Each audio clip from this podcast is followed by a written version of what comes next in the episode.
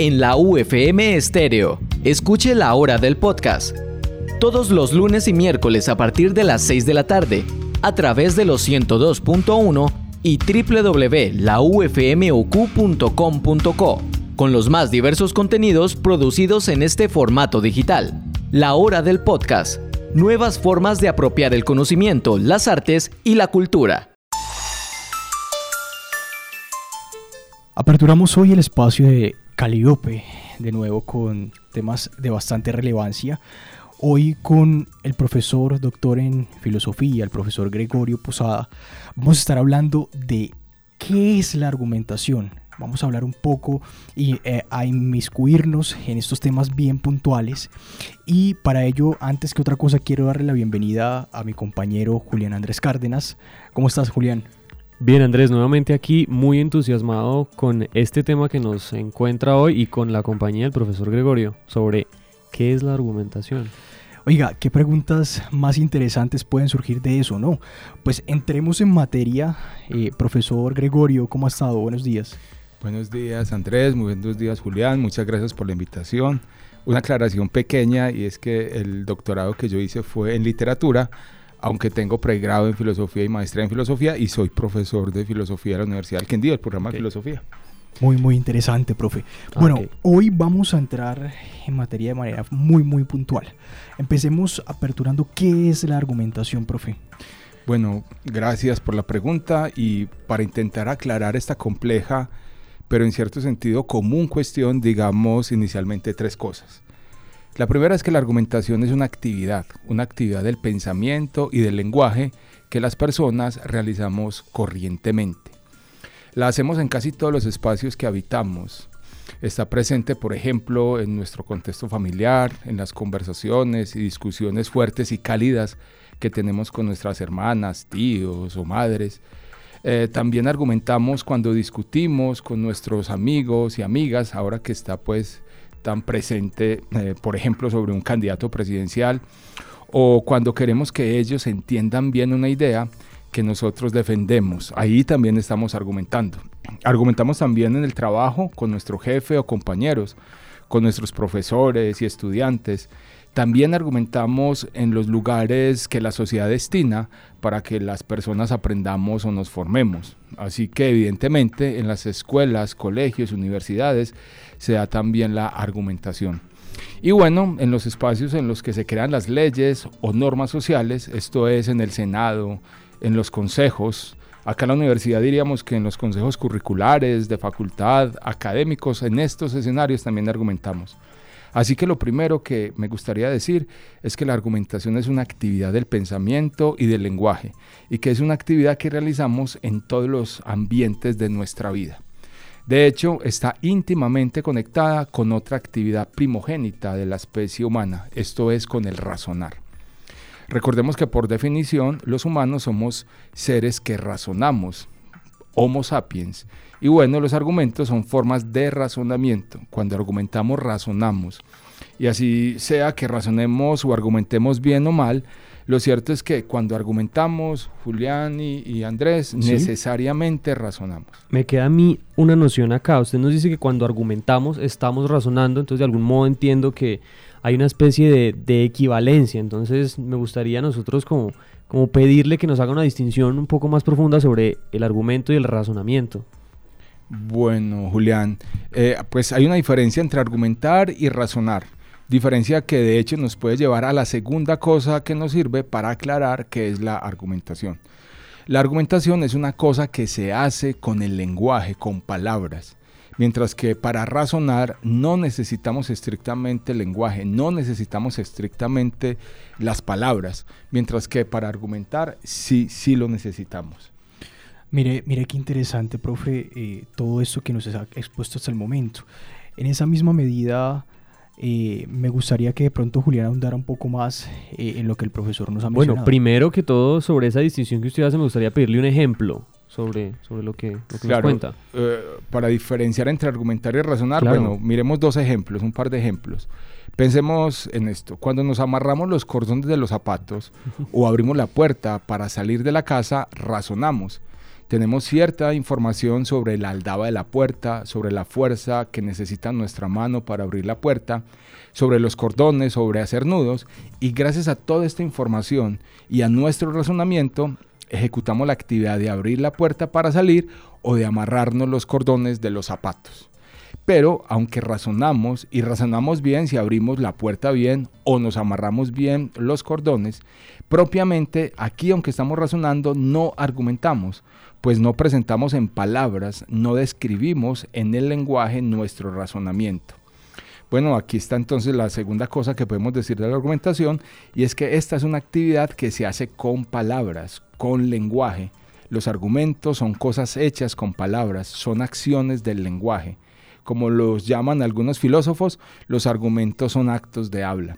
Nosotros podemos afirmar entonces que los argumentos son la expresión verbal de los razonamientos. Hay una, hay una discusión ahí que me parece a mí muy interesante cuando hacemos referencia al razonamiento como algo de algún modo inconsciente y luego cuando explicamos ese argumento a través del lenguaje. Entonces yo creo que la reflexión inicial que se me viene a mí son los animales. Podríamos decir, a grosso modo, grosso modo, perdón, que los animales razonan se sigue de eso que los animales argumenten, aunque evidentemente hay una imposibilidad de nuestro conocimiento sobre el conocimiento de su lenguaje? Claro, una pregunta difícil pero muy pertinente.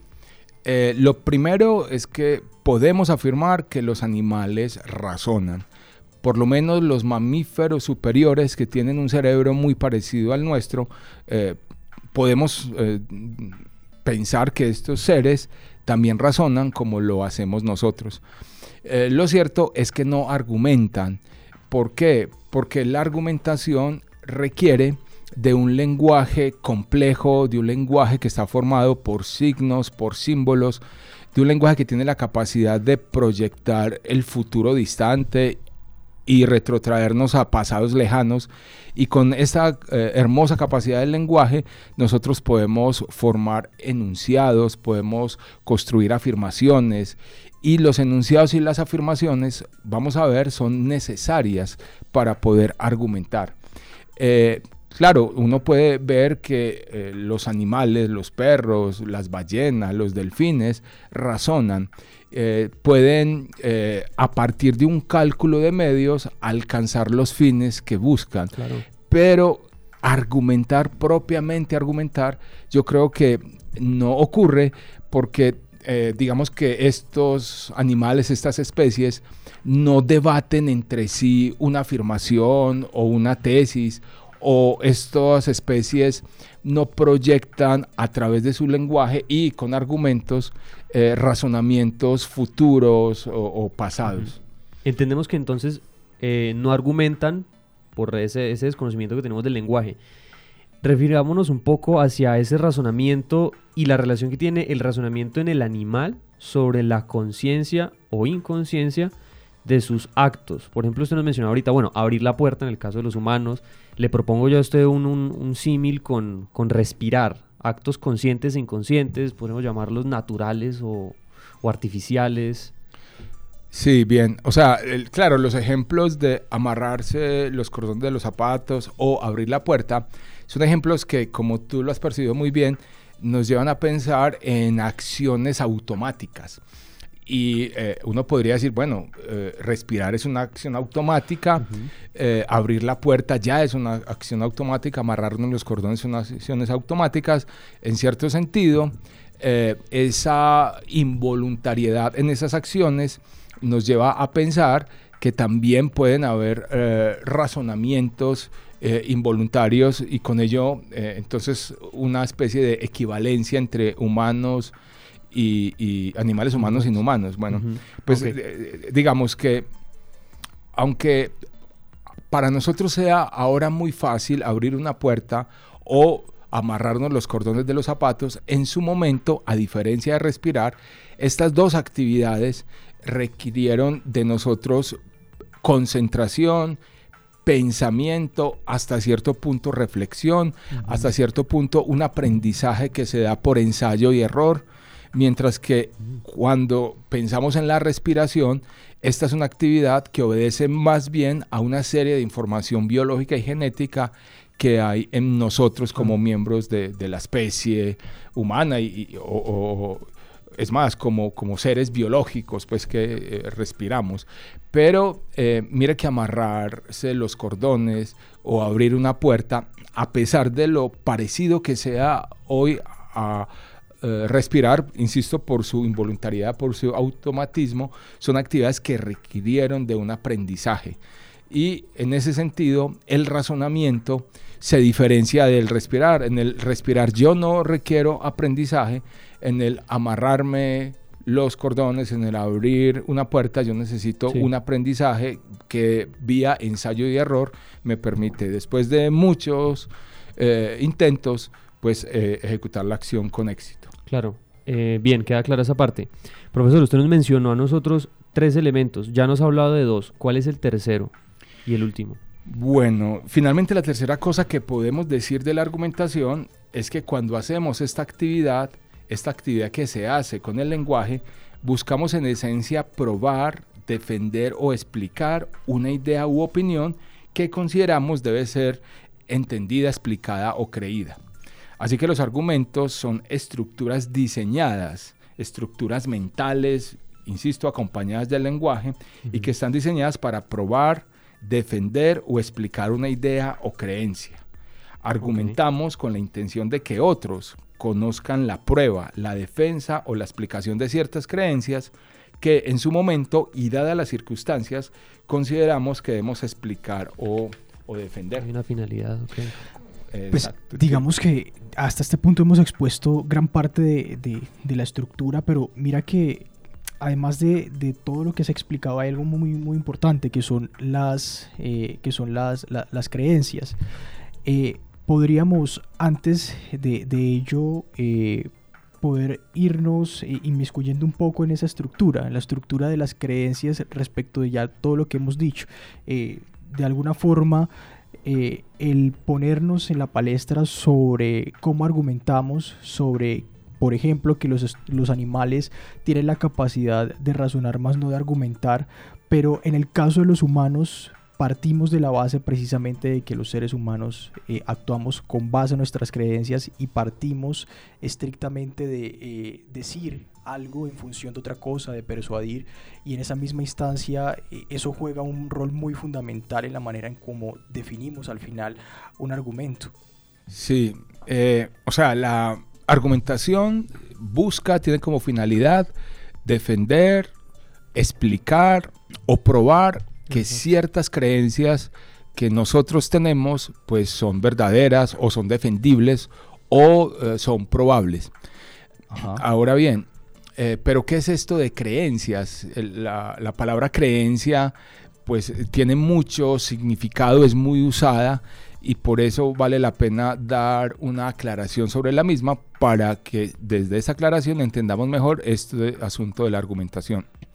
Bueno, lo primero es que las creencias son estados mentales. Las creencias están en la mente, no hay creencias eh, en la calle como si hay carros, como si hay buses. Las creencias son estados mentales y por eso decimos que se ubican en la mente. Ahora, decimos que son estados mentales intencionales. ¿Qué significa que, que las creencias sean estados mentales intencionales?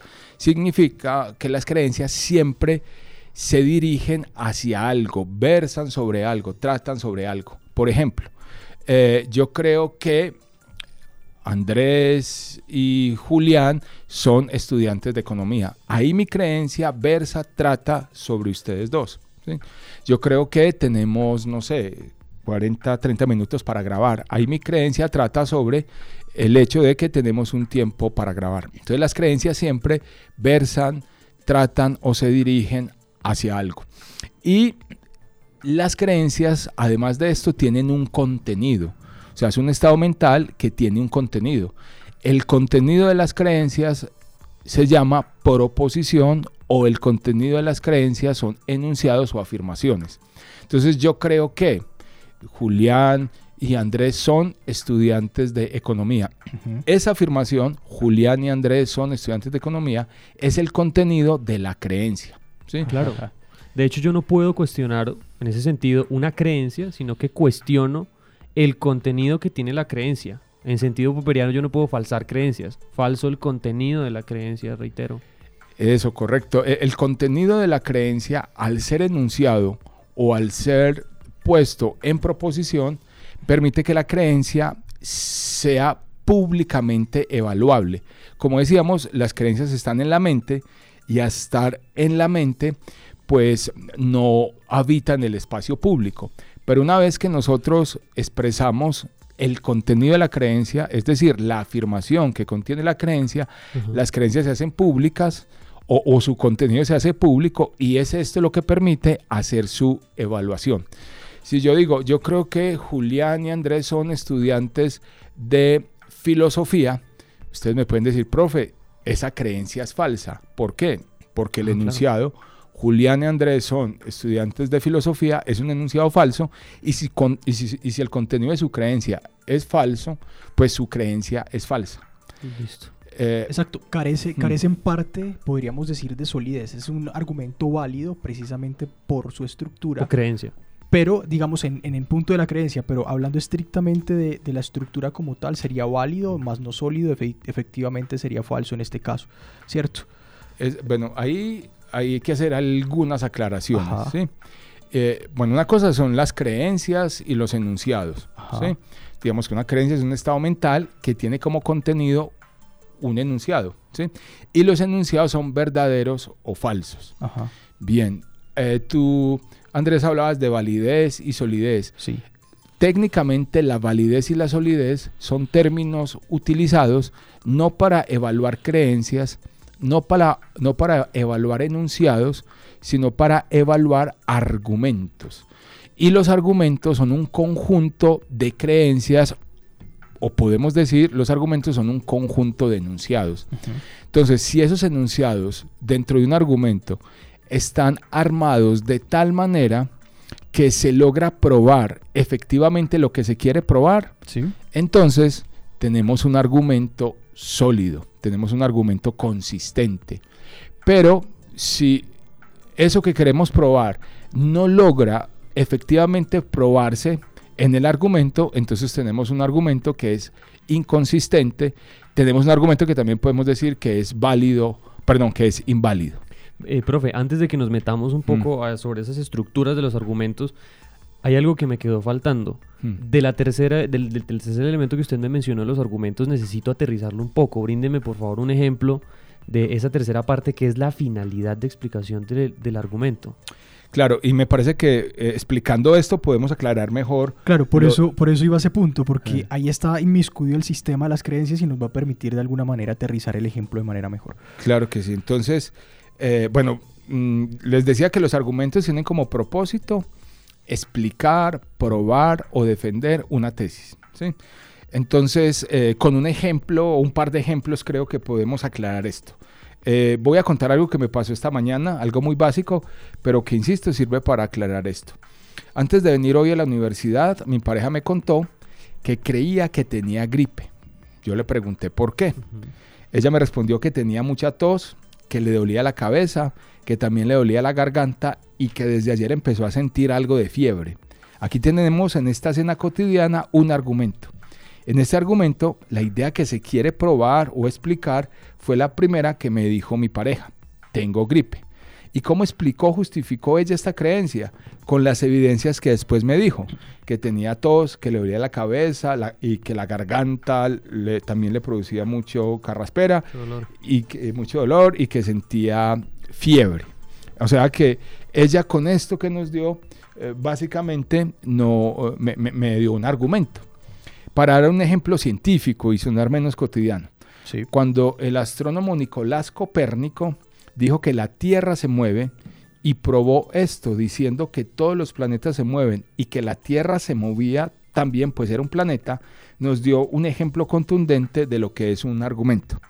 Copérnico defendió la creencia de que la Tierra se mueve y lo hizo afirmando que todos los planetas se mueven y que en tanto la Tierra era un planeta, pues esta también se movía. ¿sí?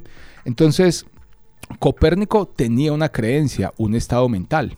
¿Cuál era el contenido de esa creencia, de ese estado mental? El enunciado, dos puntos, la Tierra se mueve.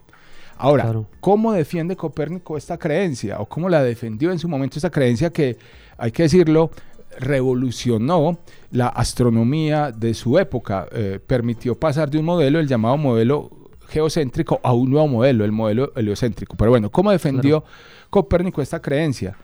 Pues mostrando que su contenido, su afirmación es verdadera. Nos dijo, la Tierra se mueve puesto que todos los planetas se mueven y la Tierra es un planeta. Ahí tenemos un argumento, una creencia que se prueba con unas evidencias que sirven para probar esa creencia. Claro, pequeños elementos verdaderos que Profe- llevan a una, una conclusión. Sí, eh, eh, Sí. entonces, eh, profesor y Julián, podríamos eh, básicamente en este punto concluir eh, que entonces estos tres puntos sobre la argumentación, diciendo que la argumentación es una actividad que hacemos cotidianamente, las personas que la hacemos en todos nuestros ámbitos de la vida, eh, en las actividades que necesariamente realizamos con palabras, eh, a través de la cual pues buscamos defender, justificar y explicar, ¿cierto? Entonces, eh, en esa misma instancia creo que recogemos muy bien varios puntos fundamentales que hasta el momento nos llevan a los sistemas de creencias, a la estructura de los argumentos, a decir de manera categórica que los animales, por ejemplo, tienen la capacidad de razonar más no de argumentar porque eh, carecen en parte de lenguaje. El Cierto.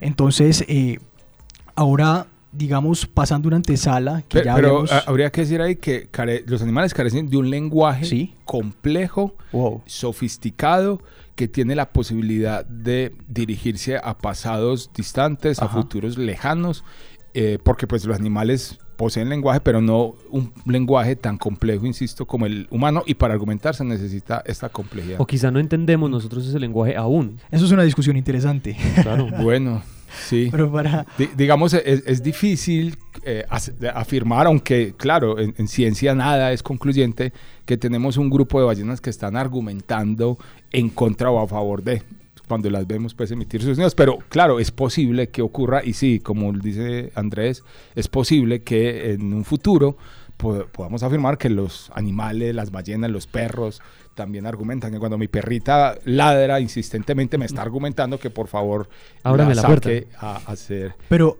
es que, es que eso me da pie para, para decir algo que me parece importante. ¿No, no, ¿No será que la visión que hemos expuesto, que seguramente nosotros como raza humana tenemos, es un poco, es un poco antropocentrista? ¿Cierto? Es decir, lo que para nosotros es argumentación como raza humana, eh, de manera muy puntual, como lo hemos venido exponiendo, eh, quizá para la especie de, de otras especies animales eh, sea una forma claramente de argumentar un poco más abstracta que para nosotros de- de- dentro de nuestra estructura compleja como lo hemos definido se, se- se vea eh, o la categoricemos como que no tiene la capacidad de la complejidad nuestra, no serán relativizadas esas complejidades. ¿Usted qué opina, profe?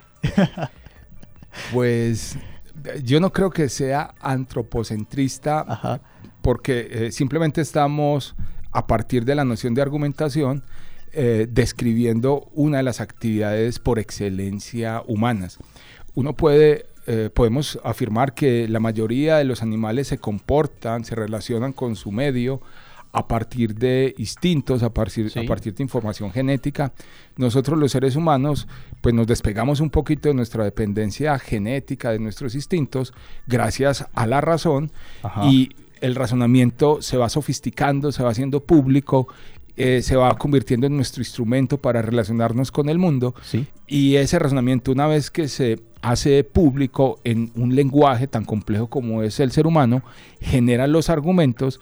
Y en ese sentido, pues me parece que no es impropio, no es especista ni antropocentrista decir los seres humanos somos los animales que por excelencia argumentamos, mientras que los otros animales, Sí. aunque razonan, no eh, necesariamente argumentan. Eh, listo, eh, bueno, yo creo que este tema da para muchas discusiones. Ya nos han quedado algunos conceptos claros. Hemos aprendido un poco más acerca del mundo de la argumentación. Ajá. Yo creo que algunas preguntas ya habrán obtenido respuesta total o parcial y sobre eso hay que agradecerlo. Entonces, Eh, muchísimas gracias, profesor, por esta información que nos brinda, por este conocimiento que nos permite. Gracias, Andrés, también por las intervenciones, muy pertinente. Profesor, muchísimas gracias eh, por el espacio, por tu tiempo, por tu conocimiento. De esta manera damos cierre al capítulo de hoy, el podcast Caliope. Un abrazo para todos. Muchas gracias. Profe, muchas gracias. Muchas gracias, Andrés. Muchas gracias, Julián. Y éxitos en esta gran y muy eh, motivante iniciativa, y que ya no es iniciativa, sino trabajo. Gracias a ti, profesor, muy amable. Gracias. En la UFM Estéreo, escuche la hora del podcast.